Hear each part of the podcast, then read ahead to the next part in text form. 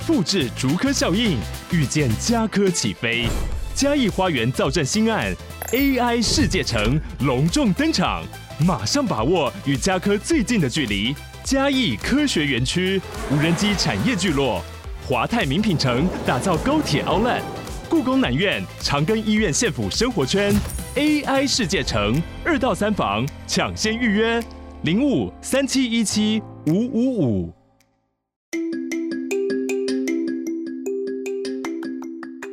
家早安，欢迎收听通勤十分钟 On the way to work。每天早上跟着我们一起掌握最新的国际商业新闻，了解各个产业衍生出来的商业趋势。我们相信每天只要花一些时间，一起进步一点点，长期下来就能够看见巨大的成长。我是 Esther，哟，我是 Tony，让我们一起在通勤的路上前往世界。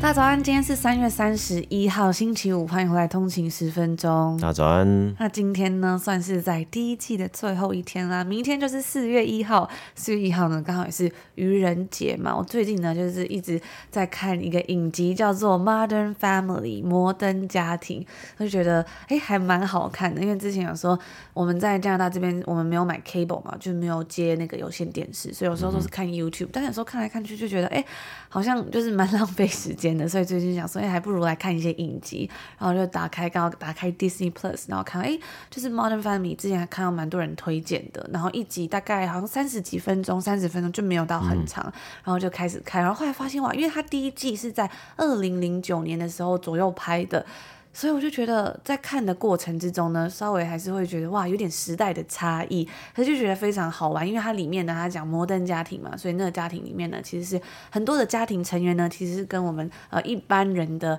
觉得的一个比较呃常见传统的家庭成员是比较不一样的。比如说，还有呃同性伴侣啊，然后有领养小孩子，或者是呢有一个呃里面很有名的这个爸爸，这是爷爷吗？这个爸爸呢，他娶了一个拉丁美洲的老婆，很年轻的老婆，然后在这样子的故事之下呢，展开的一些剧情啊，为什么会突然？那为什么会突然讲到这个呢？是因为这个愚人节，我就想到在有一集第一季里面有一集在过圣诞节的时候呢，这个爸爸呃 Jay 算是爷爷嘛，就他娶了一个很年轻的拉丁裔的老婆嘛，然后那个老婆呢有带着一个他的小孩，也就是这个 Jay 这个爸爸的继子，然后这个呃他们是从哥伦比亚来，然后他就很想要过哥伦比亚的圣诞节，哥伦比亚圣诞节他们说有个 Innocent Day，就是他们有这种类似。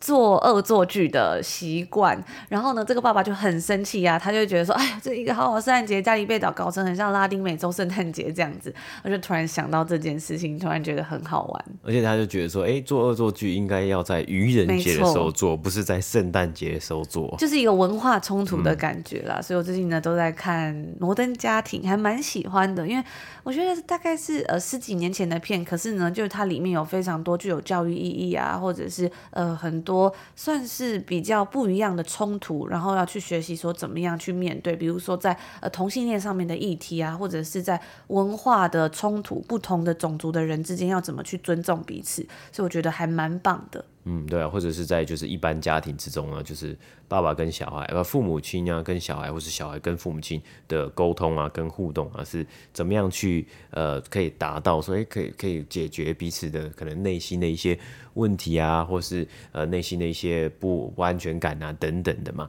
我觉得其实也蛮好玩的。嗯，箱子里面呢有一集也是那个 J 刚刚讲到这个爷爷呢，他就跟他的这个继子，然后就有一些争执，因为他不小心把他的乌龟弄死了。然后觉得最后很感动，是一开始因为这个爷爷他年纪比较大嘛，然后又有这个继子，可能就是跟他也还是关系不是那么的紧密这样子，所以把他的乌龟意外的弄死之后呢，他就不知道呃要怎么跟他坦诚。但是呢，后来在这个他的老婆这个继他的老婆的帮忙之下呢，诶。他终于拉下脸皮，然后来跟这个小孩说：“对不起，我把你的乌龟弄死了，我不是故意的。”这样子，所以我就觉得还蛮感人的。就是，诶，看到一个本来自尊心很强，然后不愿意拉下脸啊，做错事他也不愿意承认的一个老人家，然后他在这个里面呢，他会为了自己的家人，为了爱，然后去呃对，然后去跟他道歉。我觉得是还蛮感动的环节。总之，在这个这影集里面，还蛮多还蛮好看的部分，像一集都很短。如果大家想要无聊的时候啊，或者是呃可能。吃饭的时候，我觉得都还蛮适合看的。嗯，对啊，或者是就是刚好有年假嘛，所以哎，从四月一号开始呢，有年假五天呢，就可以去呃稍微追个剧啊。有时候就是哎，难得工作这么辛苦啊，然后有一个休息的时间，可以给自己放松一下，追剧，对，舒压追剧嘛。因为我觉得哎，最近好像蛮常看 Disney Plus 的，因为除了这 Modern Family 之外呢，我就很常在看这个星战相关的 Star Wars 相关的影集。那说到这个连假快到了，不知道大家年假呢有没有什么计划？这次连假还蛮多天，是有五天嘛？嗯，哎、欸，我觉得非常非常的长哎，算是蛮长的。我记得我以前好像没有印象过有五天的连假哎。嗯，而且最近北美也是有这个春假嘛，复活节连假，所以哇，感觉看到蛮多人好像最近要回台湾呐、啊。那不知道大家在这个连假呢有没有什么要出国玩的计划，或者是要去哪里玩吗？嗯，对啊，我觉得我们。我们这里也就是每次都跟大家讲分分享天气啊，就是天气真的好像落后人家大概三个月吧，因为诶，昨天还是应该是昨天三月二十九号、三月三十号，我们这里还在零度下暴雪，对，下下暴风雪，突然突然，突然有一个下午就在下暴风雪，我就觉得哦，怎么崩溃了？然后就我看到有朋友他就说，哎，这个是不是多伦多失恋了？怎么会一下晴天，然后一下下暴雪这样子？嗯，对啊，所以哎，很不知道说大家在这一次的年假呢，明天就是四月一号开始呢，大家有什么样的计划啊，或是说哎要出去玩呢、啊，或是有什么特别的规划？我看最近好像日本也是樱花季嘛，很多人就去看樱花，就觉得哇，好漂亮哦。之后呢，多伦多好像也会有一些地方可以去赏樱，到时候再来跟大家分享。那我们在下个礼拜呢，因应台湾的年假，所以我们的节目的时程呢也有稍作调整，就是礼拜一跟礼拜二节目暂停，那是星期然后星期三四五的。节目维持正常，所以下个礼拜的节目呢就是三四五。那更多的消息呢，我们也会在 Instagram 以及我们的呃订阅 VIP 群组 Slack 群组里面跟大家做分享。我们在这个礼拜啊，跟大家分享了许多关于运动服饰品牌的新闻，还有财报表现嘛。从 Nike 啊，还有 Adidas 的新闻，到新兴崛起的小众品牌。哦，现在我觉得应该也不算小众，是潜力品牌呢。譬如说，来自瑞士的 On Running，还有隶属于 Deckers Outdoor 的 Hoka，这几年呢表现都算是非常的优异啊。让我们看到，其实，在这样子的市场之中呢，它的厮杀是越来越激烈。那本周呢，北美时间的周二，加拿大的瑜伽裤出身的品牌，那我现在我认为也已经算是晋升成为全球运动服饰品牌的 Lululemon 呢，缴出了超过预期的财报表现呢。那我们看到股价呢，也如实的反映了这一次的财报成绩啊。周三收盘的时候呢，露露的股价呢是大涨了超过十个百分比啊，收在了超过三百六十块美金的一个呃水平。那在过去的一年呢，通货膨胀之下呢，有很多的投资人都想要了解物价上涨呢，对于非必需性的消费品的影响是如何的。那在过去这几次的财报表现呢，Lululemon 用销售的数据以及销售的成长呢，来回应啊，他们的消费者并没有因此而减少消费啊。另外一个原因啊，是来自于他们本身的主力客户呢，大多数都是可支配收入较高的家庭啊，所以并没有受到通膨较大的影响。那我们先来看一下最新一季的财务数字啊。Lululemon 的营收呢是成长了三十个百分比，来到了将近二十八亿美金啊，高于预期的二十七亿美金。它的净利呢是达到了一亿一千九百万美金啊，调整后的每股盈余呢可以达到四点四块美金，也同样高于预期。那在截止于今年一月底的一整年的财务年之中呢，Lululemon 的营收也是首度的突破了。八十亿美金啊，在这一次的财报里面呢，更是一举提高了对于新的财务年的年度财务预测。那目前呢，他们是预测他们最新一年的财务年二零二三年呢，整年营收可以达到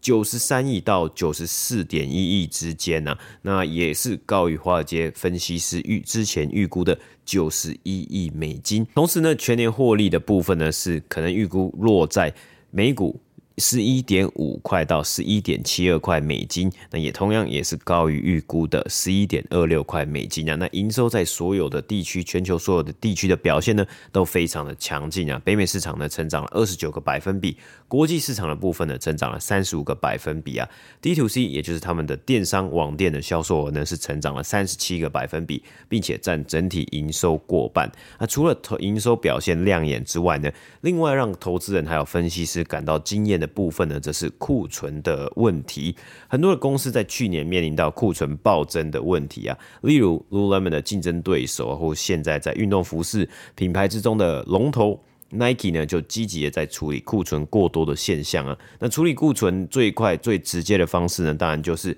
加大促销的力道嘛，就是多打折，然后就让大家呢把这些库存都把它买回家嘛。那我们看到 Nike 在最新一季呢，它是销掉了四亿美金的库存呢。不过因为打折的关系呢，当然也会去影响到 Nike 的获利啊。而一直以来呢，Lululemon 呢，它其中一个优势在这样子的竞争，它在它这个产业的竞争呢，它其中一个优势就是他们的毛利表现呢、比起其他运动品牌还要好。部分的原因啊，也有可能是因为他们专注在生产运动服饰嘛。那有的像 Nike 啊、Adidas 啊、Under Armour 啊，他们其实也有生产鞋子或是其他的商品嘛。那但是我们举这一季为例，我们看到 Lululemon 的毛利呢是在五十五点一 percent，就是它的 gross margin。那相对于 Nike 的毛利呢，只有四十 percent 出头而已啊。所以这一来一往呢，其实 Lululemon 也算是这这算是 Lululemon 的一个竞争优势。那我们回到库存的部分呢、啊，这一季 Lululemon 的库存成长呢，从上一季增加了八十五个百分比呢，到这一季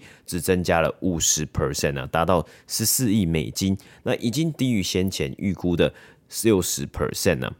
啊，当然了，Lulu 也有在最新一季的假期购物季呢，就是寄出一些折扣，不过仍然不是全面性的折扣啊。他们并且提到，因为其中呢，他们的库存有将近一半呢是他们正价的常态性商品啊，比较不会有季节性的问题，因此他们在未来呢还是会以正价不打折的模式去做销售啊，更是预估到啊，接下来的库存增长呢会慢慢的正常，下一季呢可能会降到三十到三十五 percent，然后呢。会与销售额成长差不多嘛，所以他们在这一季的销售额成长是三十 percent 呢，那代表说呢，他接下来他如果他的这个库存的增加的速度呢，跟销售额差不多，甚至再比销售额再低一点点呢，基本上就是可以让他们比较有信心的在这一季啊，他们就在这一季很有信心的提到他们的库存的问题呢已经解决了，并且呢维持在一个健康的状况啊，维持在一个库存健康成长的状况呢。更能够好好的去来满足消费者的需求。而另外一个重大的消息呢，就是 Lululemon 对于先前收购的健身镜业务 Mirror 呢进行了大幅度的资产减值。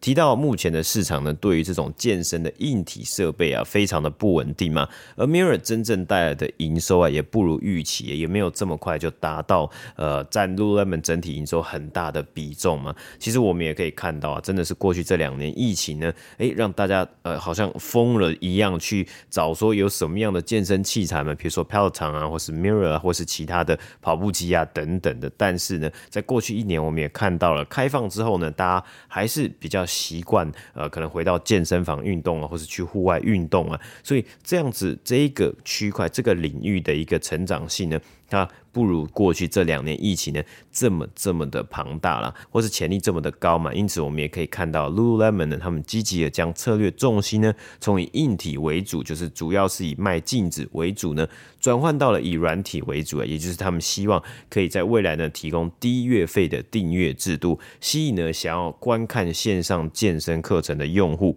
那目前呢，Lululemon 他们是提到他们拥有了九百万名的免费会员用户，那希望从这边呢去做好客户关系，用低月费的门槛呢培养兴趣，还有潜在的市场。那最后呢，透过这样子去转换，诶，原本他们就每个月都有在订这个健身的课程呢，那你是不是呢又需要一个健身的镜子啊，来健身的器材呢，来让他们呢，诶，在家里也可以徒手或是呃做一些重量的训练，或做其他的跑步的训练等等的。不过这个部分呢，应该已经不会是 Lululemon 的的第一个首要的专注方向了。所以啊，这个东西啊，跟我们最近分享的 Quit 或是 Pivot 啊很像嘛。Lululemon 相信啊，他们当时在，他们也自己知道啊，就是其实在做收购的时候呢，他们也做了很多的测试，哎，去测试说这个市场有没有可能性嘛，有没有潜力啊，所以他们才花这么多钱嘛。那当然，有时候呢，再多的测试啊，其实也有可能最后事与愿违啊，只能呢，你只能快速的止损，或是先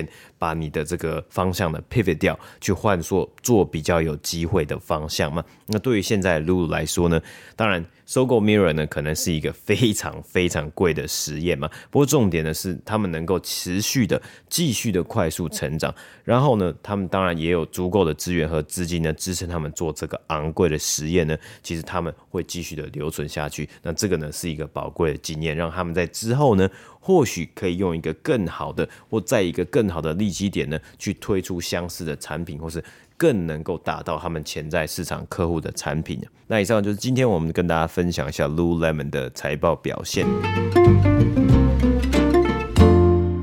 在之前呢，我们有跟大家分享我这个月在读的书《比赛重新开始》的这一本好书推荐嘛，里面就讲到，所以你的对手其实不是别人，而是你自己。要怎么样呢？去停止自我批判，然后发挥自己真正的潜能嘛。那今天呢，我们就来跟大家分享，我们在每个月呢，在我们的 Instagram 上面都会募集通勤族最近呢都在读什么样的好书。我就觉得非常的有趣啊，因为大家在看的书呢，可能都是来自不同的领域啊，然后有不一样的见解，在选书的时候呢，也可能会有不同的想法，所以我就觉得每个月可以收集大家看的书是一件很棒的事情。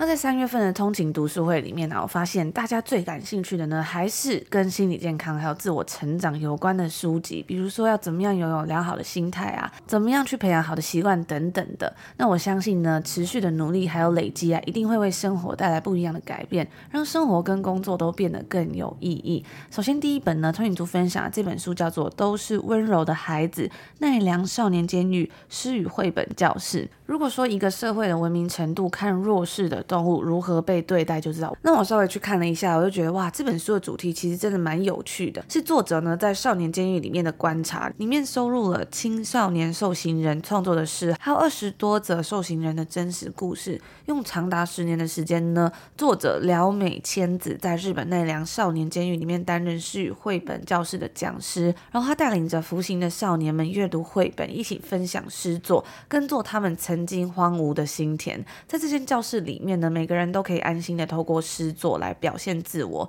拥有类似的伤痛，让他们彼此接纳，互相温暖慰藉。诗与同伴疗愈了少年们伤痕累累的心。那第二本通影族分享的书呢，是这本叫做《微创新大突变：八大心法教你培育创意的火花》，平凡的点子也能够累积出意想不到的成果。有时候是微观啊，肉眼看不见，是小分子的结合在一起解决最棘手的问题，并解决问题最大的机会。那作者在书里面呢，提供了日常创新者的八大心法，帮助大家养成创新的技巧。那这八个心法，第一个呢是爱上你的问题，第二个是不要等到准备好才开始，然后第三个是建立试菜厨房，第四个是砍掉重练，第五个是选择不寻常的路，第六个是善用资源，第第六个是善用资源，牙膏要挤到一点不剩，然后第七个是莫忘来。颗薄荷糖。第八个是屡战屡败，跌倒七次要站起来八次。那我觉得里面呢，我最印象深刻的应该是这个，不要等到准备好才开始。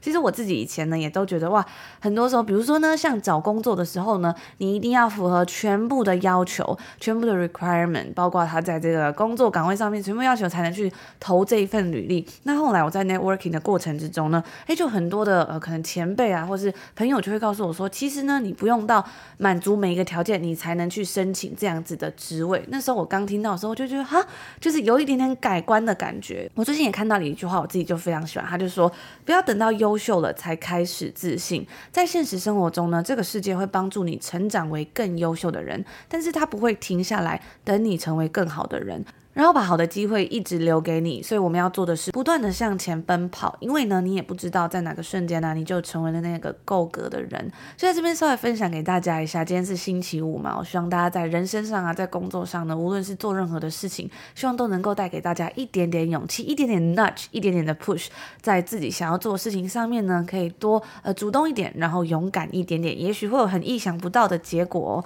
那在这本微创新大突破的书里面呢，我有稍微去看一下它的这本。本书里面序言呢，他就讲到了一个故事，我觉得非常有趣，它叫做烟蒂投票箱。那这个故事他是在说呢，在拥挤的伦敦人行道上，有一个柠檬黄的箱子，这个颜色是黄黄的。然后这箱子上面呢，写着很大的一个黑字，就写着一个问题是说，哎，谁才是你最喜欢的超级英雄？那有一个人呢，他经过这个地方嘛，那为了投票表达他对这个超人的支持，所以呢，他就把自己的烟蒂塞进这个超。超人名字下方的开口处，然后透过这个玻璃呢，他就看到被尼古丁污染的烟嘴掉进了容器的后方，落在了他已经塞入的烟蒂的上面。那在箱子的另一侧啊，堆叠着一个小丘，也就是这个很多人呢把抽完的烟啊丢进这个里面。那当他自己意识到说，哎，自己的英雄已经领先蝙蝠侠的时候呢，他突然呢脸上就泛起了一股微笑，就很开心嘛。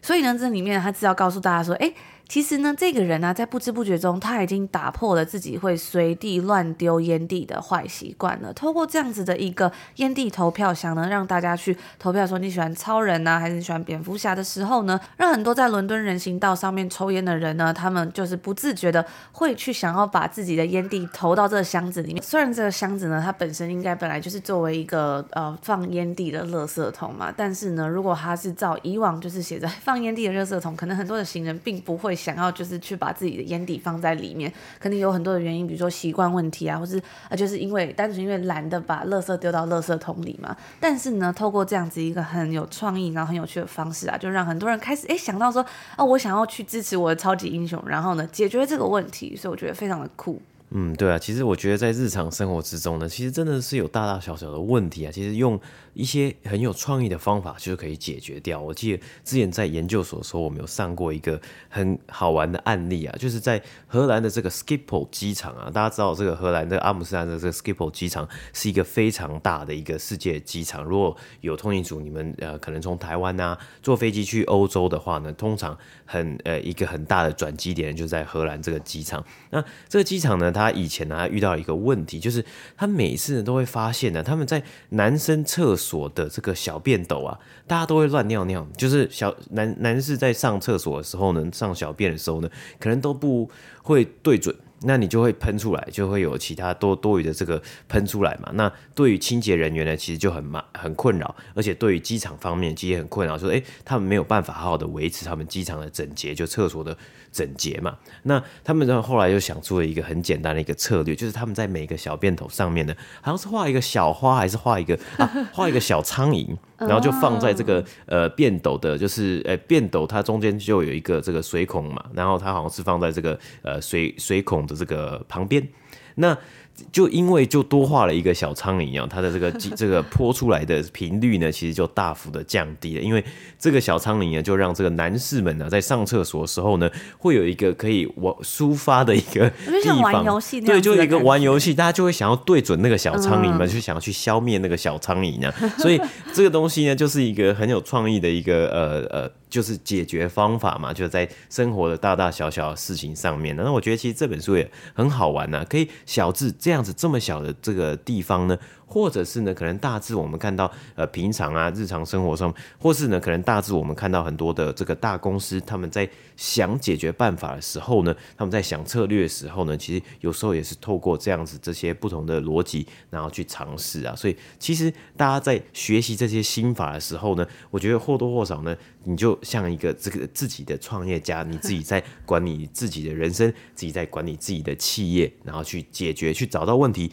解决问题，没错，所以我觉得有时候真的是解决问题呢，是很需要这种非常具有创意啊、很好玩的方式，真的会有意想不到的结果。我觉得这本书的理念呢、其实跟我们一直在想的也很像，就是透过每天微小的累积，能够对社会还有世界产生大大的影响。那书里面它其实实际举出了很多具有创意的解决方法跟案例，应该会很像在看故事一样的感觉。感觉呢，也是一本蛮值得一看的书。非常感谢通勤族的推荐。那接下来这本书呢，我们已经推到不能再推了。每一次呢，就是开放问大家的书单的时候，几乎都一定会有它的出现。这本书就是《心态制胜》（Mindset） 这本全新成功心理学。The New Psychology of Success。那这本书呢，如果说它是 life changing，我觉得真的也算不为过了。曾经我们在低潮的时候啊，有读到这本书，给了我们很多的启发。所以呢，当时啊，我记得是在第二季，我们节目现在已经做到第五季了。在第二季的开头的时候呢，我们就选择这本书分享给大家。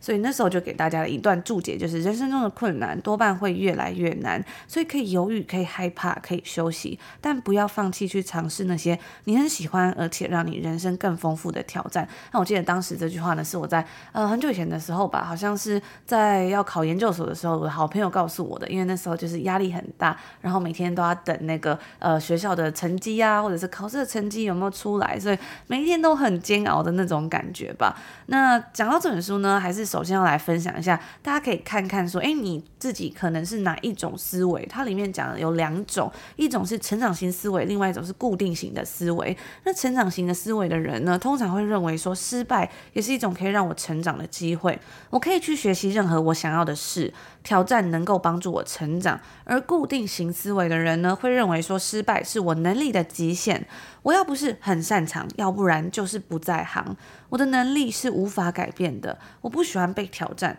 当我感到挫折的时候呢，我就会放弃。那我们那时候在呃第二季第一集的时候介绍这本书，我们是说它是一本呃带给你启发的制胜心法，强化 growth mindset，让你能够笑着加班。还有它里面有一个很有趣的小朋友实验。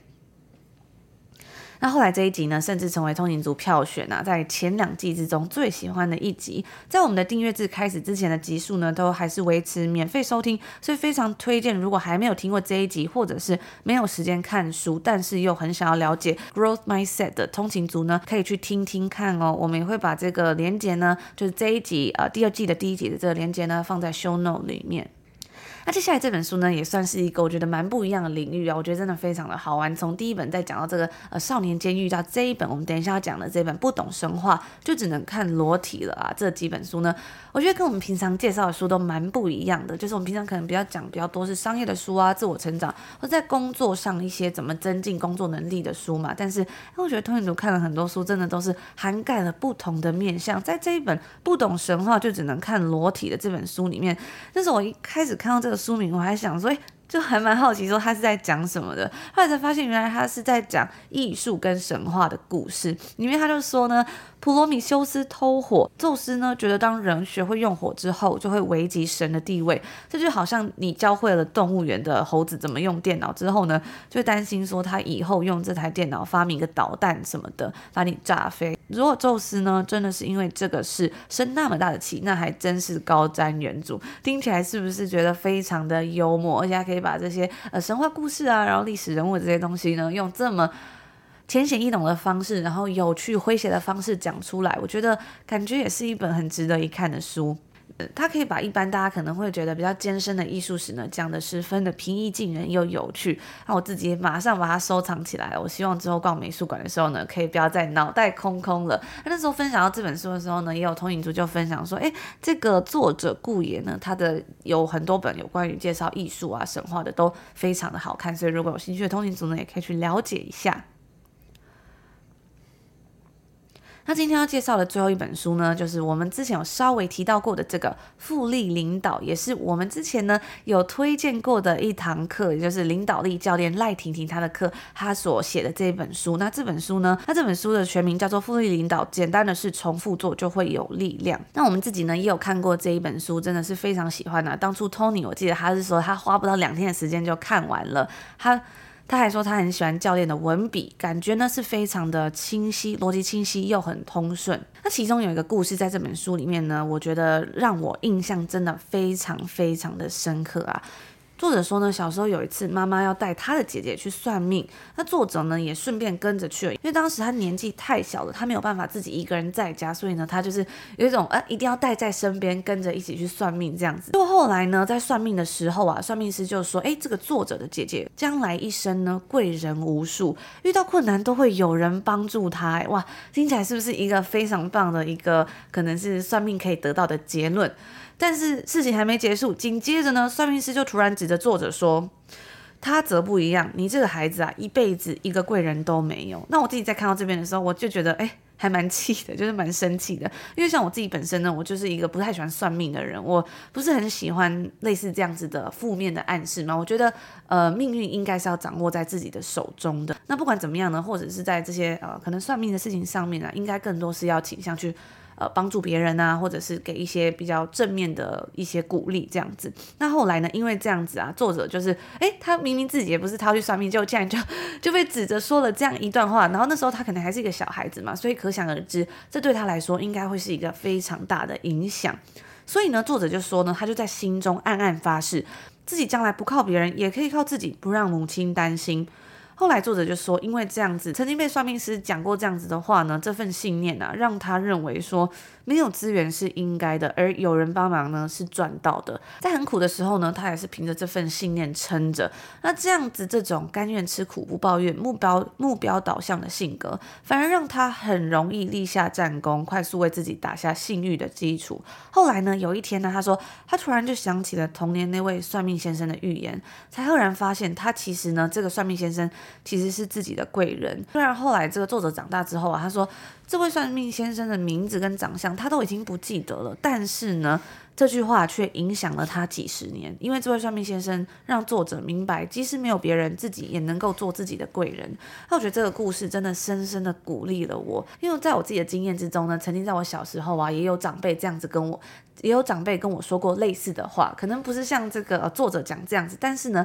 也是就是哦，可能就是指着你的鼻子，然后就说你会怎么样怎么样。那那时候的我可能就会觉得，哎。对这个世界还没有足够的了解啊，没有那么样的呃有社会经验，或者是有这样子的世界观的时候，你会觉得，哎，哦，真的是这样子吗？那我以后要怎么办啊？等等的。但是后来在自己慢慢长大的过程之中，会发现，哎，其实。很多时候，这个社会明明就不像以前我们小时候被教育的那个样子，或者是说自己其实是有很多能力去做改变的，不应该把自己想为一个想成一个受害者，或者是说，其实我们只要愿意去尝试，我相信呢，结果应该都会不一样，而不是只是单纯听从别人的意见，或是在别人的经验里面，他跟你说，诶，你这样做会怎么样，那就觉得我自己这样做也会怎么样，这样子的感觉。所以就在今天的最后一本书分享给大家。那最后呢，在这个章节的最后，作者就说到了，你被赋予的天生设计，你所经历的事，你有意识或无意识的选择啊，都使你成为一个独一无二的人。没有人会比你更懂得如何为你的人生解套，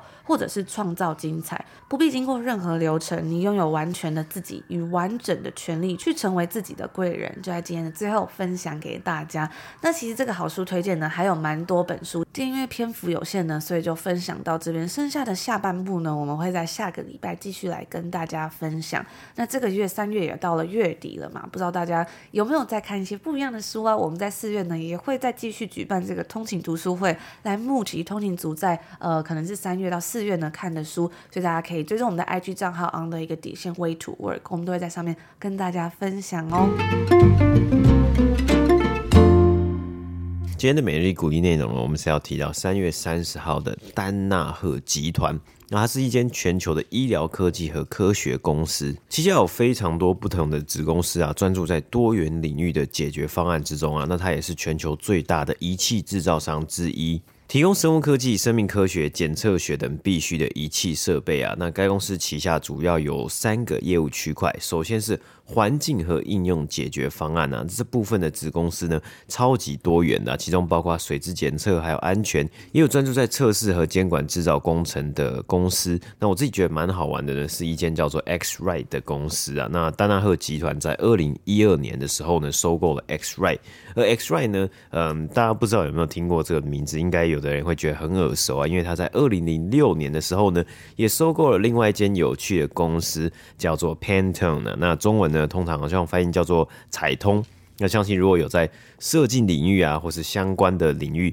和颜色有关的这个通勤族啊，应该对这个名字或者这个名词不陌生嘛？不知道大家有没有听过啊？因为好像每年都会有一个新闻呢，就说诶，今年是属于什么样的颜色？那其实呢，就是每一年十二月呢，Pantone 都会宣布一款代表下一年的专属色调。那时装设计啊，还有很多的品牌，他们都会不断的推出这个跟色调相呼应的设计或是产品呢，来吸引消消费者。那 Pantone 呢，它是一间成立于一九六三年的公司，是一家专注于研究颜色的公司和供应商啊。那它旗下呢所研发和出品的色卡呢，可以说是享誉国际的，算是色彩权威啦，也算是当今呢大家在就是交换说，哎，在讨论颜色色彩的讯息的一个国际统一标准语言呢。哎，就说哎，你要用 Pantone 的这个色卡，或者用色票呢来去呃真的去定定你要什么样的颜色嘛。所以呃，其中呢也包话像是在不同的领域之中呢，像印刷啊、数位技术啊、纺织，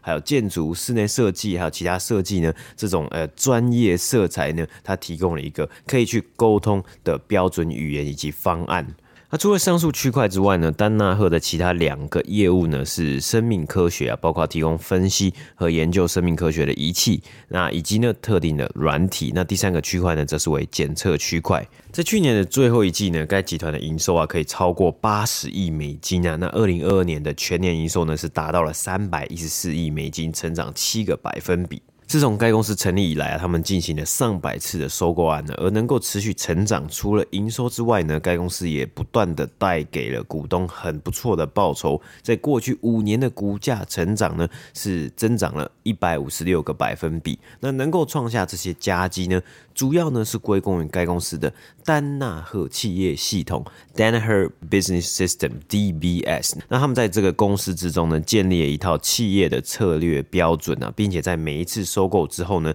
就快速的运用这套系统，在新的就是新的被收购的公司之上，彻底执行改善被收购的公司，建立更强的竞争优势。而这一步呢，就是这个企业系统追求不断的进步的核心之一啊。那这个企业系统里面包含了四个 P，主要是 People、Plans、Process、Performance，人员、计划、流程和绩效啊。人员计划流程和绩效，那它所里面它所主要的一个算是逻辑呢，它的概念就是说，诶，优秀的人呢，他会去。开发出，或是他会去想出很棒的计划。那那运用世界一流顶级的工具呢来执行这样的计划呢，就可以达成一个很不错的流程嘛。那这样子的流程呢，它就会导致可以得到很棒的结果，或是很棒的表现。那很棒的表现呢，就会同样的来吸引了更好的、更优秀的人才啊。那这里呢，到最后呢，就会回到 P 一开始的这个 people 嘛。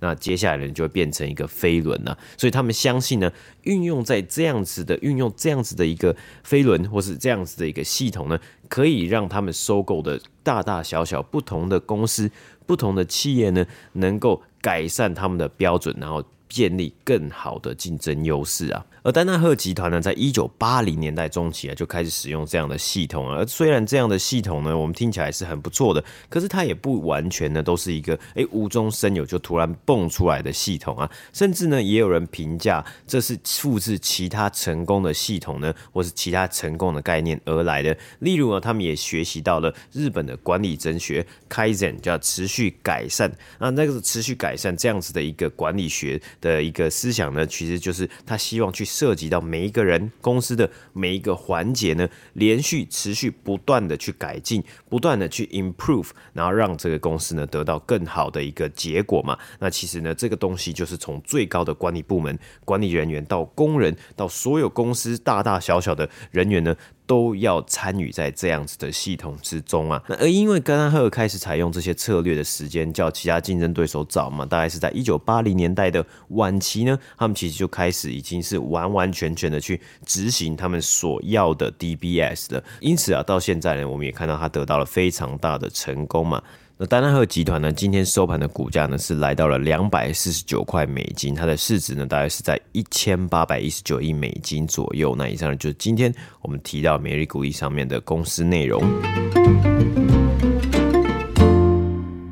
以上呢就是今天要来跟大家分享的所有内容啦。今天有讲到了这个好书分享嘛，大家记得要去追踪我们的 IG 账号 on 那个底线 way to work。我们每个月呢都会在上面整理一些通勤族阅读的好书啊。那大家如果有什么很好的 idea，或是最近在看什么样的书，也都可以欢迎就是投稿来跟我们说。除此之外呢，今天的这些内容啊，我也整理了逐字稿，就是呃这个三月份通勤读书会的好书整理呢，我把它写成了一个文章，然后放在我们的官网上面连。链接呢，我会放在今天节目的 show notes，也就是大家往下滑呢，应该可以看到里面有一些呃节目的补充资料，一些节目的内容的文字啊，还有那个连接的部分，大家可以点进去看，这样子就是可以稍微做一下，呃，可能是你在连假啊，或者在四月份，你希望有一个新的书单，或是不知道看什么书的时候，记得可以稍微去打开一下，也许呢，你会找到就是自己想看的书哦。那我们就在这边呢，祝福大家今天星期五有一个愉快的开始，美好的一天，然后祝福大家呢连假顺利，可以好好的休息，好好的放松。我们就下个礼拜见喽，下周见，拜拜。拜拜。